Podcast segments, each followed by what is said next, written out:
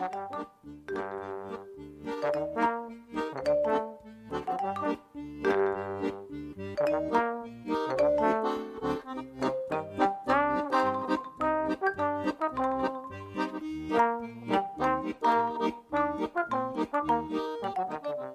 midinale, la matinale libre, curieuse et impertinente de Radio Piquet.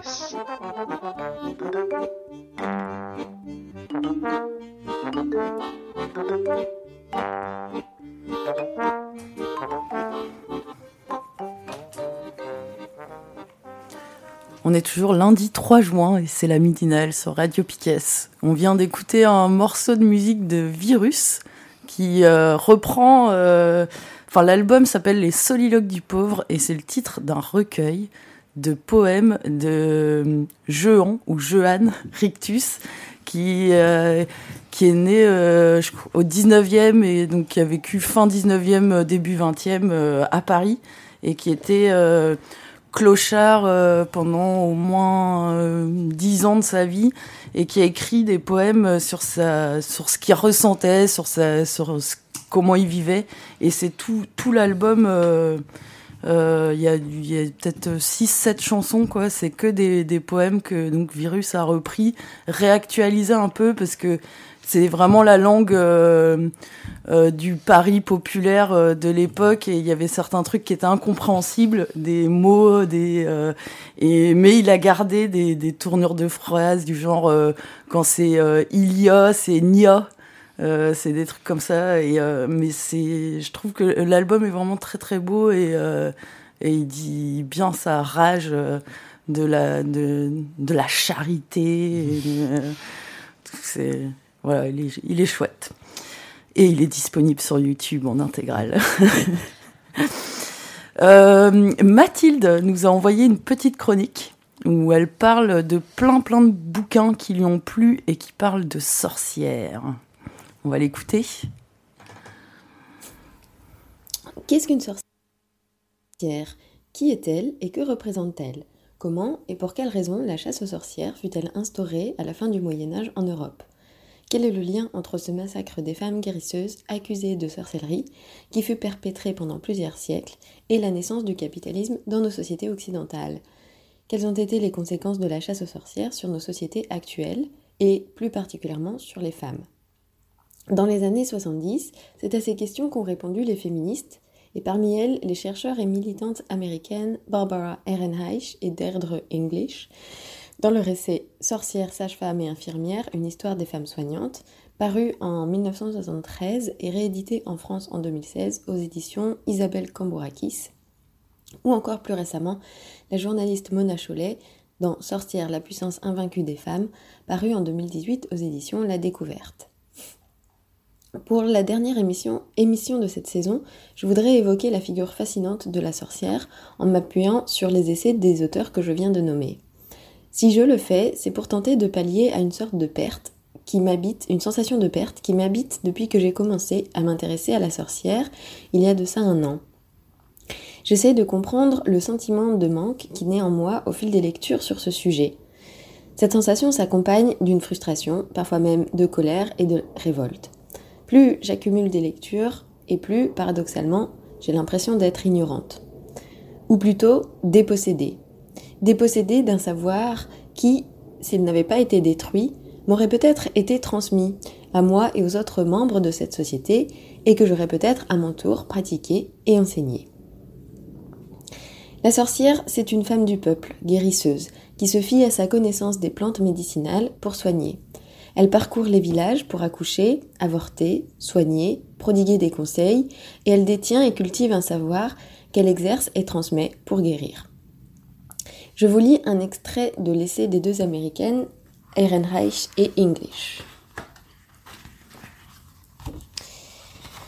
La bonne femme ou sorcière possédait quantité de remèdes éprouvés au fil des années d'utilisation.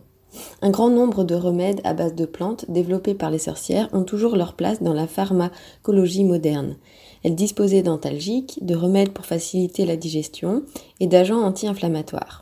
Elles utilisaient l'ergot de seigle pour soulager les douleurs de l'accouchement, à une époque où l'Église soutenait que ces douleurs étaient juste le, le juste châtiment du Seigneur pour le péché originel d'Ève.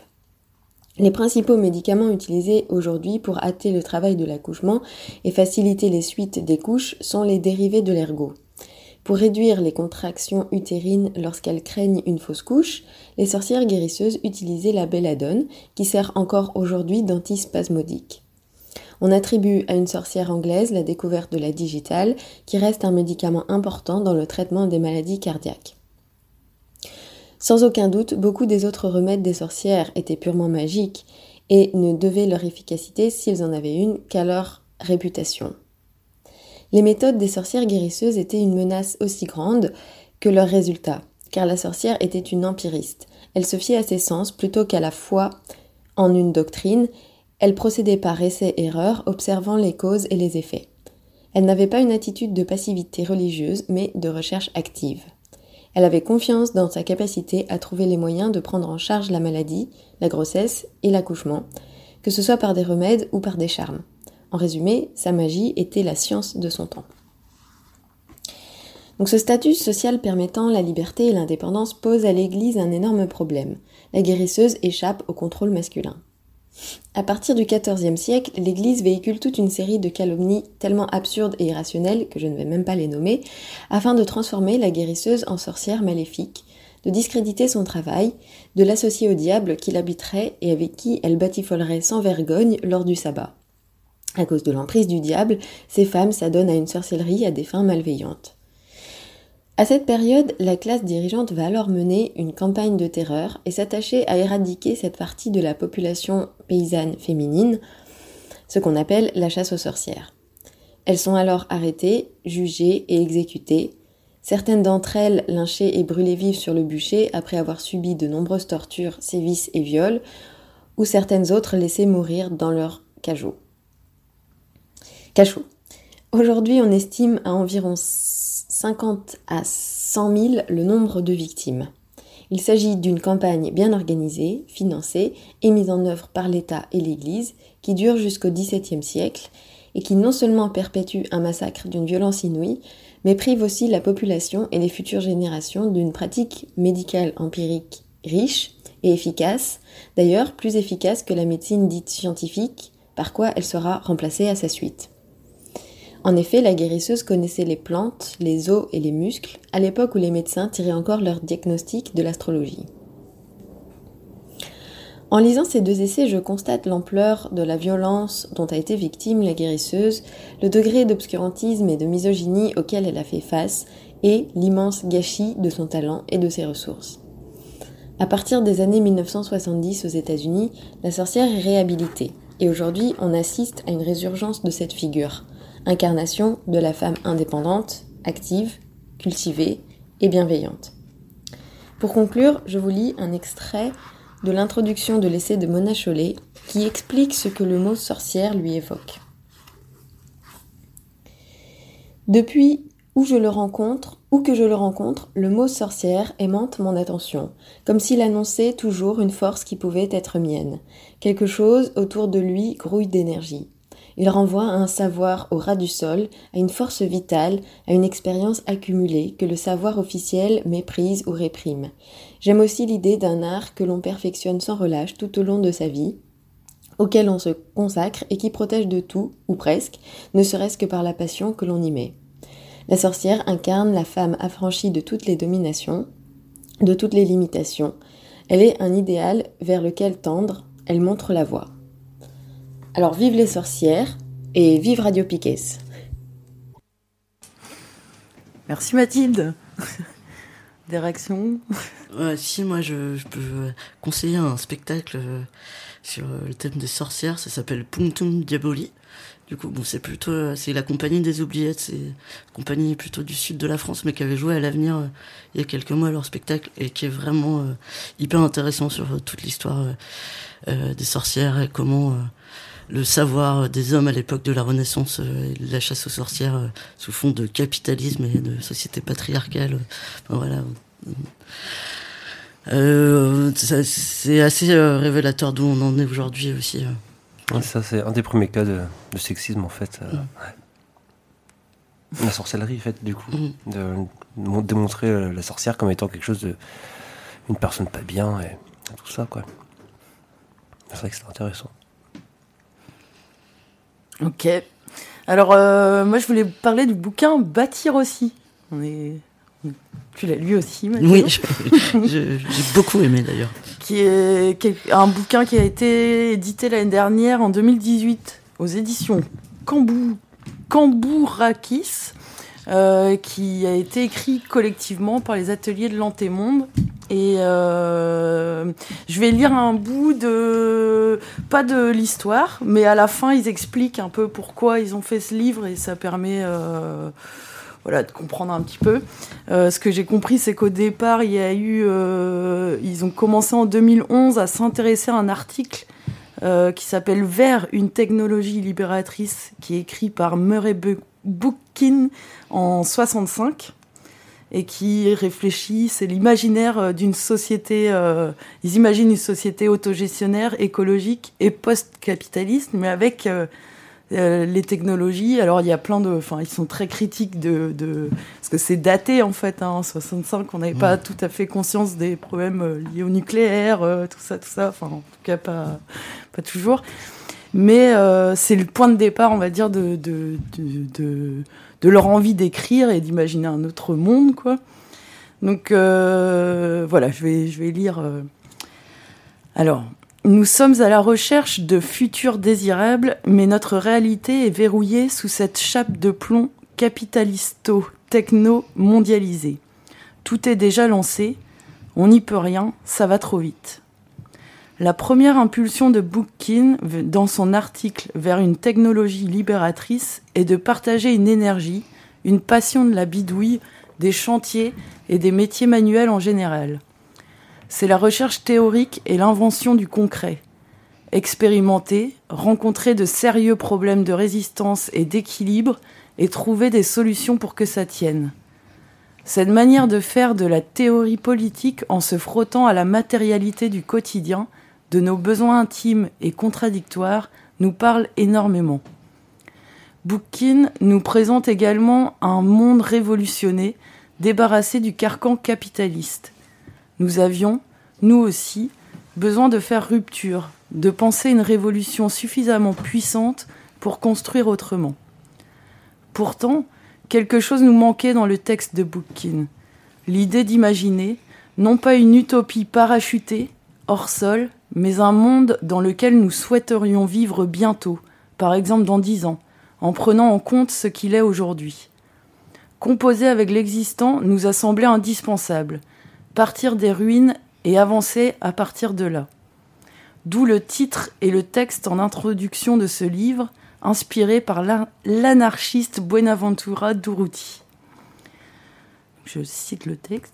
Nous n'avons pas peur des ruines, nous sommes capables de bâtir aussi.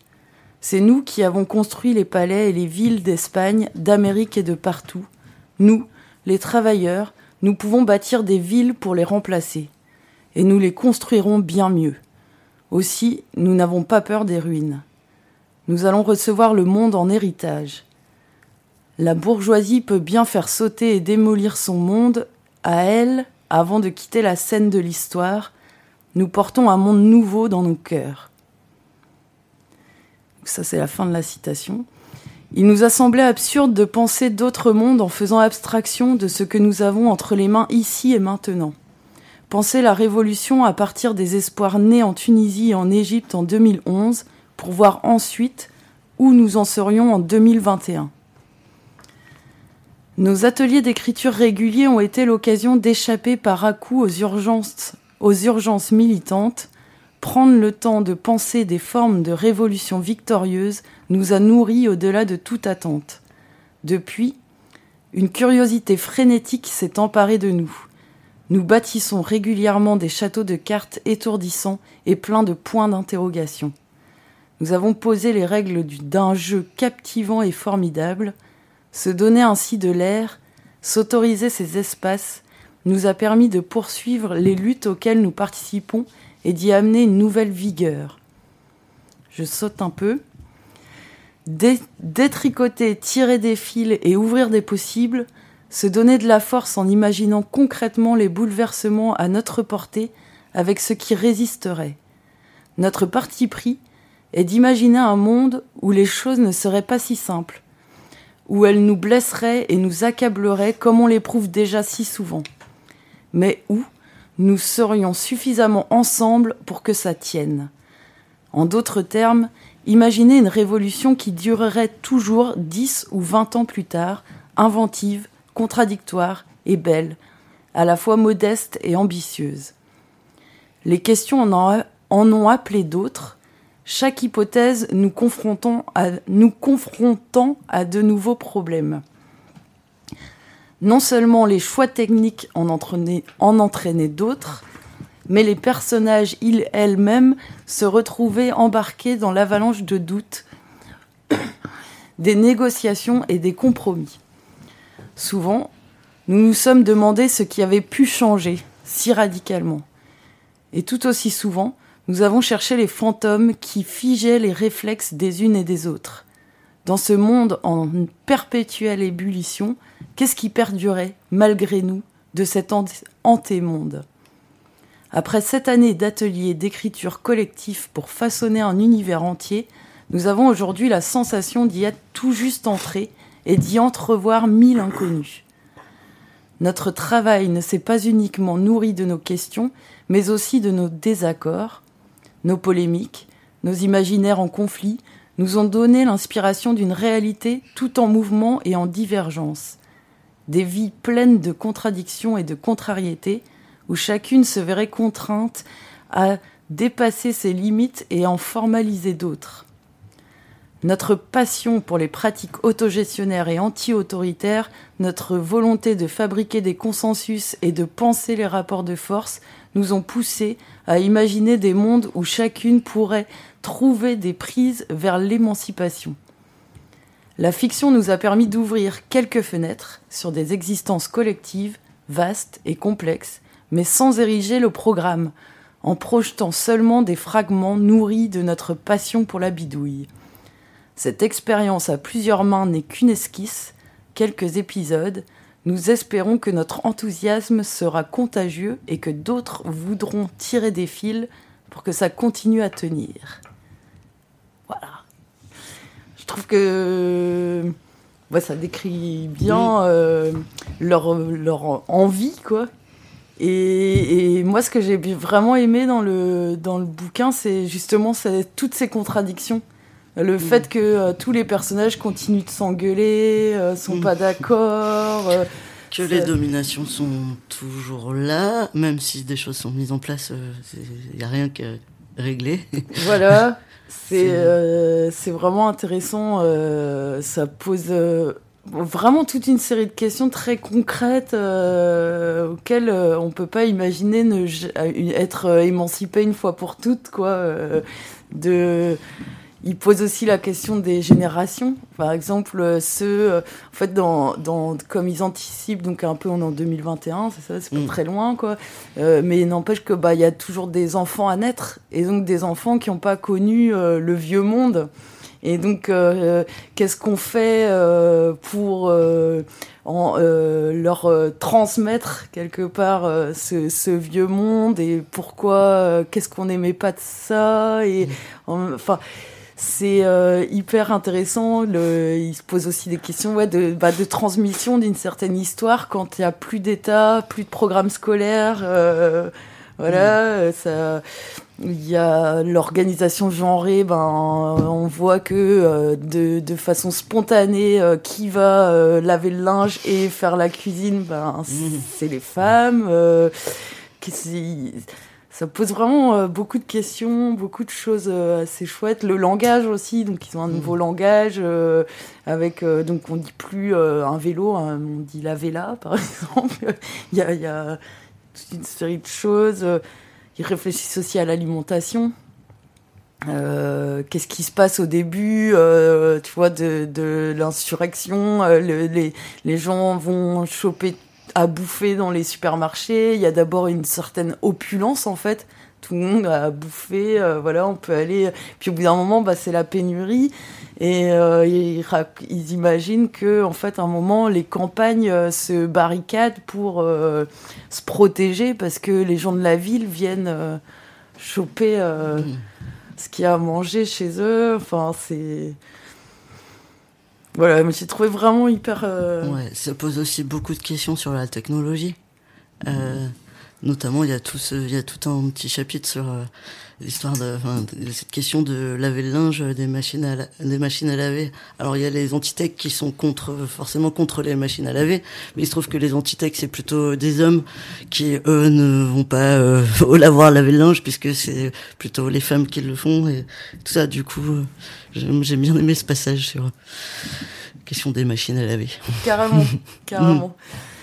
Euh, du coup, ce que j'ai vu aussi, donc ils ont un site internet. Le bouquin, en fait, il est, accessible sur internet euh, via leur site. Euh, on peut le lire en entier. Et sur leur site internet, les ateliers de l'Antémonde, donc ils disent que bah, ils continuent en fait, et ils sont motivés à continuer à faire des ateliers d'écriture avec des, avec les gens qui sont motivés.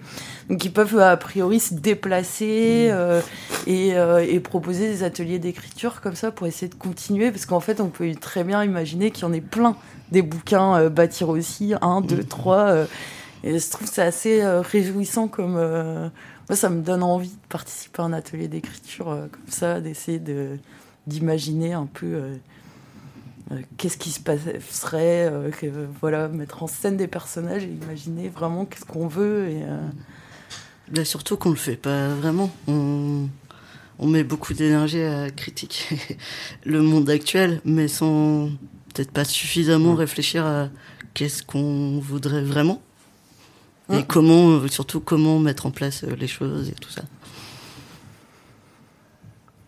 Carrément. Donc bon bah voilà, je vous conseille bâtir aussi. Bonjour. Bonjour. Oui, alors pour euh... expliquer, on a Guillaume qui vient d'entrer dans le studio, parce que le bonjour comme ça, ça, ça, peut pas être particulier. Ou si vous venez d'arriver aussi, ce, ce, bonjour vous est adressé. Voilà. Euh, Nico, est-ce que tu veux nous... Moment poésie Moment oui. Poésie. Ah. Moment poésie.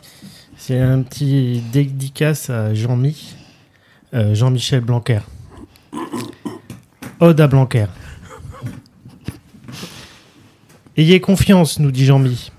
Les boîtes à bac se frottent les mains. J'ai les lycées, rigole Vinci. Et fâche pour tous, tous les lundis. Les autres jours, ça simplifie. La vie, c'est pas très compliqué. L'école t'apprend à la fermer. Et puis tu vas te faire exploiter. Tu gagnes ce qu'on veut bien te donner. De toute façon, tu vas crever. Avant même d'avoir pu fêter ta 59e année. Cancer du plomb ou de l'amiante, cancer de courte ou longue fréquence, burn-out pour ta descendance, ah, quelle belle vie vraiment on mène. Il faudrait quand même qu'on se souvienne qu'à l'entrée des camps nazis, il y avait ceci qui était écrit Le travail rend libre.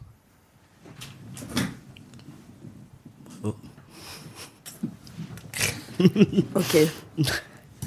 Il y avait marqué ça? Ouais. Au camp d'Auschwitz et je crois que sur d'autres. Ok.